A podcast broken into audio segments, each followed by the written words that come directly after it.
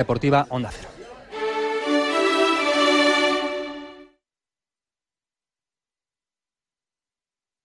Onda Cero, Extremadura. Onda Deportiva Extremadura. Juan Romero. Hola a todos, muy buenas tardes, bienvenidos a Onda Cero Extremadura, bienvenidos a Onda Deportiva, lunes 12 de diciembre, día que llega marcado por el fin de semana deportivo que dejamos atrás. Una victoria, un empate y una derrota es el bagaje de los equipos extremeños en Segunda División B. Además, en Tercera División, el cacereño ya es campeón de invierno, merced a la victoria de ayer en Valdivia 0-3 y a la derrota del Badajoz en Coria por un gol a cero. El equipo pacense tiene ahora 7 puntos menos que el cacereño, es cierto que eh, conseguirá, imaginamos, la victoria en, en, Sierra de Fuente frente al amanecer en esos dos puntos que queda y se colocaría a cuatro. Pero como quedan tres para acabar la primera vuelta, pues el cacereño ya es campeón de invierno. No obstante, entre Badajoz y Cacereño se han colado el Azuaga y el Don que ayer ganaban 0-1 el Azuaga en Arroyo y 6-0 el Don al Dieter Zafra. Por lo tanto, bueno, cada semana cambia un poquito esta clasificación por la parte de arriba. Baloncesto, victoria para Alcáceres, que juega el próximo domingo en Madrid. Esa plaza para jugar la Copa de la Reina la próxima edición y derrota abultada, 79-55, menos 24 para Cáceres en Orense. Así que se lo contamos desde ya, no perdemos ni un segundo más. Arranca un día más en Onda Cero Extremadura, Onda Deportiva.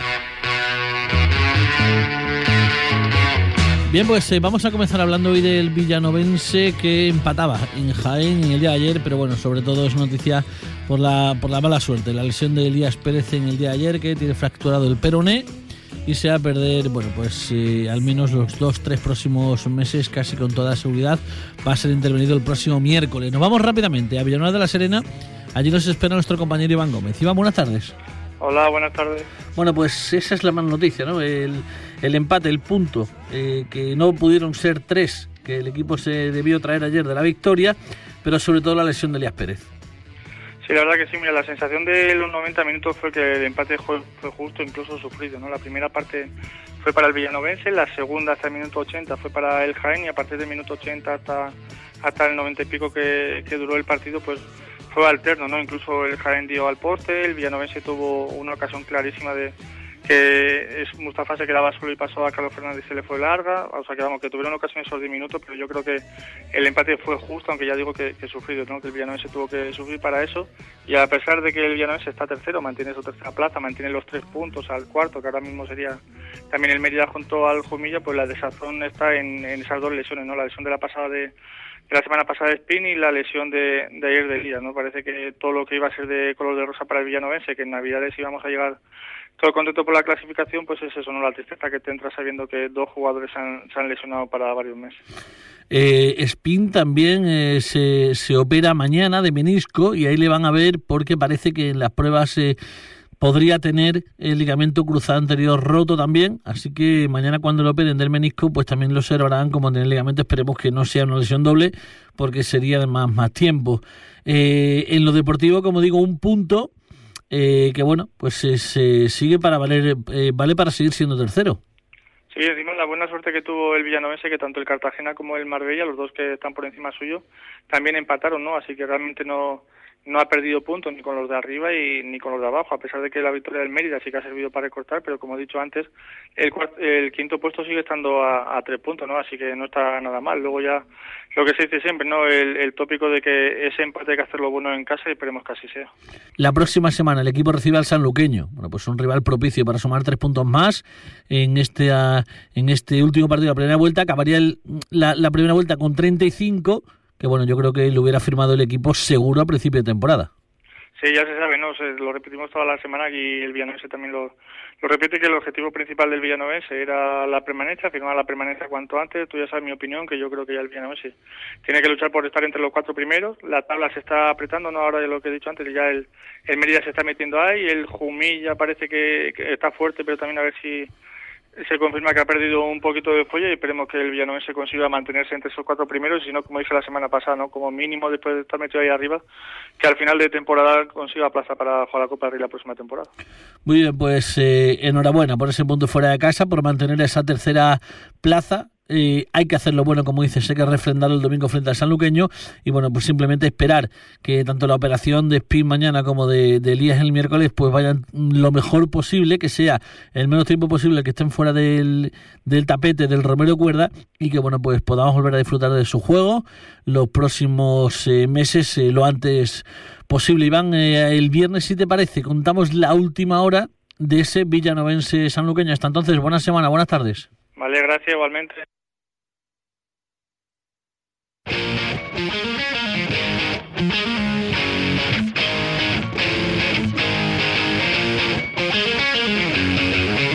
Onda Deportiva Extremadura. Pues hablamos también del Mérida, que ayer conseguía la única victoria extremeña en Segunda División B, a ganar por dos goles a cero al Club Deportivo Ejido, y bueno, pues se coloca ahí quinto, a las puertas de la promoción. Vamos a, a, a palpar los ánimos, la temperatura en la capital de Extremadura, de la mano, bueno, pues de la referencia en las redes sociales. Vamos a ver cómo están para la afición del Mérida, como es nuestro amigo y compañero Solo Mérida de. Javi, buenas tardes. Buenas tardes, Juan. Bueno, pues nueva victoria del Mérida en el Romano 2-0 frente al Club Deportivo Elegido. Bueno, pues en un partido en el que pasaron muchas cosas. Bueno, fue un partido feo, realmente de poco juego. Quizá hubo hasta incluso más ocasiones que juego y mira que hubo pocas ocasiones.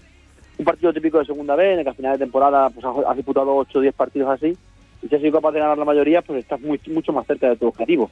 El Mérida ayer ganó un partido que probablemente a principio de temporada también se le hubiera escapado y se coloca quinto, yo creo que a las puertas del objetivo anunciado por el club, de, por el club en verano y creo que con muy buena predisposición a, a seguir sumando varias claves tuvo el partido. El primero, bueno, el gol, el primer gol del Mérida, bueno, pues eh, Hugo Díaz se aprovecha de una indecisión de la defensa almeriense, golpea la pelota, la sacan bajo la línea, no sé si dentro o fuera, es muy difícil eh, averiguarlo.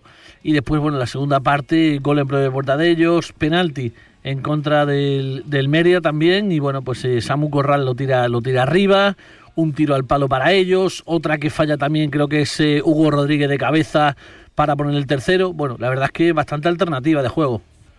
Sí, a ver, eh, empezando por la portería, yo creo que una de las claves fue que por fin José Antonio Salcedo se mostró como un como algo realmente constante. Paró durante todo el partido, realmente fue un muro. Habíamos quizás cadecido de ello durante toda la temporada, por fin lo encontramos. Defensivamente creo que el equipo hizo un muy buen partido, la línea de cuatro, tanto Augusta como Mongil creo que están en un gran momento. Augusta lleva un mes, mes y medio siendo un baluarte. Quizás por fuera sufrimos un poco más, sobre todo por la banda derecha. Eh, la banda izquierda rival, nuestra banda derecha, en la primera parte, probablemente porque nos hacían dos contra uno ahí y nos hacían, nos hacían sufrir. A partir de ahí, Javichino muy bien en su posición de pivote defensivo, pero ya a partir de tener la pelota nos costó un poco más, sobre todo en la primera parte nos costó mucho darle continuidad al juego. Tanto Antonio Romero como David Álvarez un poco volcado a la izquierda no encontraban movimiento por delante, no encontraban desmarque de ruptura, solían conducir la pelota hasta devolverla a la parte de atrás porque no, sabían dónde, dónde ubicarla. Pero aún así, realmente la primera, no vamos a decir la primera ocasión clara, pero casi, de una donde no había ocasión, un saque largo de José Antonio Salcedo que Borja peina hacia atrás y Hugo Díaz, pues un gol parecido a Linares en el que, en el que lucha una pelota que parece perdida, consigue rebañársela a la defensa rival y como bien dices, pues no sabemos si llegó a entrar o no entrar. Tras el gol, el, el, el equipo 2012 aguantó hasta que yo creo que falló el penalti, una vez que, que el Mérida consigue el 2-0 y a los cinco minutos falla el penalti, el equipo 2012 ahí se viene un poco abajo, baja los brazos y ya realmente los últimos 15-20 minutos no fueron competidos.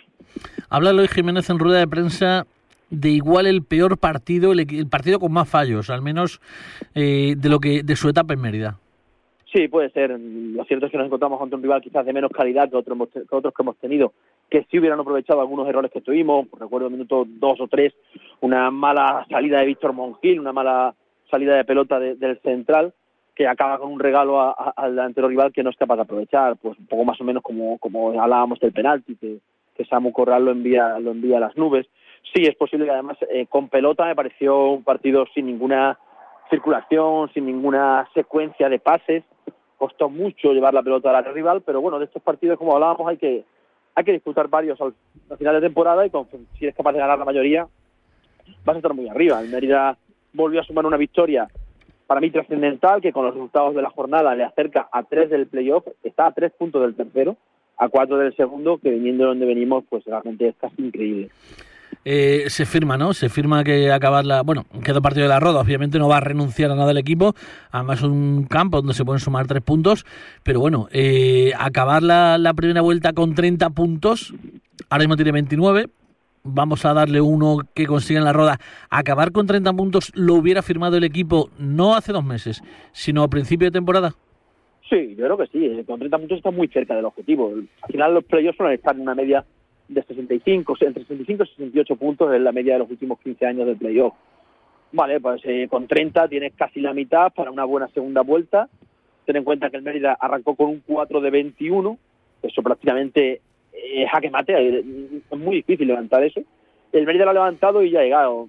Sabemos que la segunda vez es una competición muy taníbal en la que cualquiera puede pinchar, que cualquiera te puede robar puntos.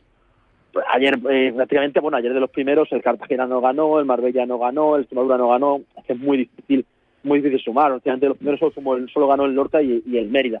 Los, dos equipos que van por delante son Villanueva y Lorca, tienen partidos en teoría sencillos la próxima semana. Vamos a ver, pero el, caso es que, aunque no consiguiéramos entrar en playoffs la semana próxima, creo que ganando son 32 puntos y es una cifra increíble. Muy bien, Javi, pues eh, vamos a ver cómo va evolucionando la semana. Seguro que ya está Yacín para el partido de la Roda. Bueno, y el viernes, si te parece, contamos la última hora de ese, la Roda Mérida del próximo domingo. Hasta entonces, buena semana, buenas tardes. Igualmente, Juan.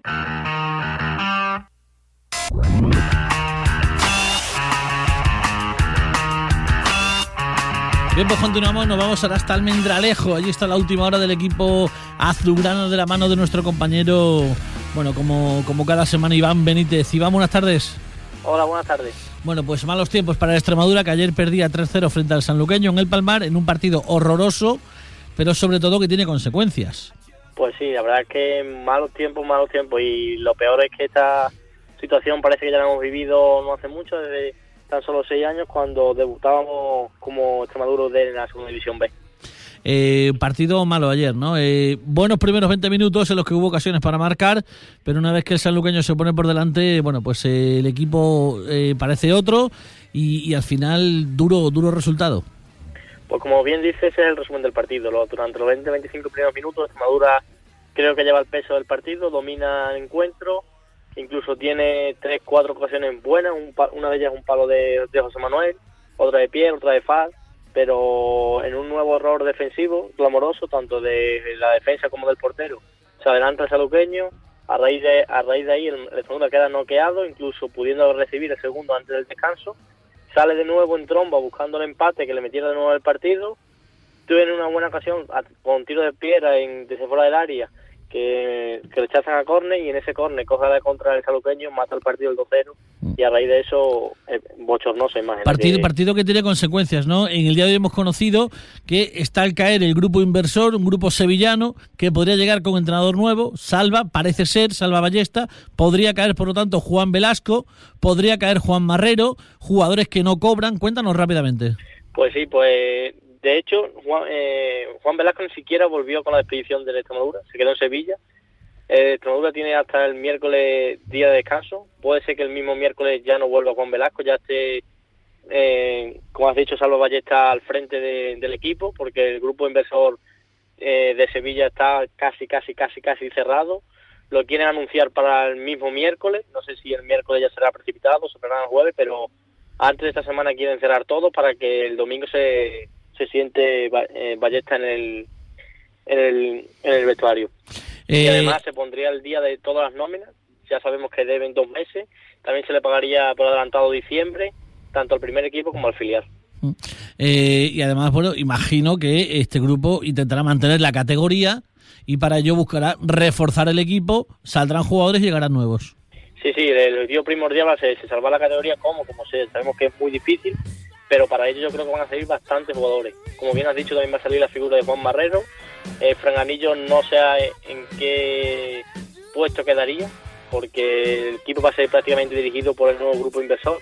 No sé si figuraría como presidente y nada más o reemplazaría su posición a otro, no, eso no, eso es la única duda que hay. Bueno, lo, lo, iremos contando, Iván, los próximos días seguro porque es actualidad. Buenas tardes, hasta el próximo viernes. Bueno, buenas tardes.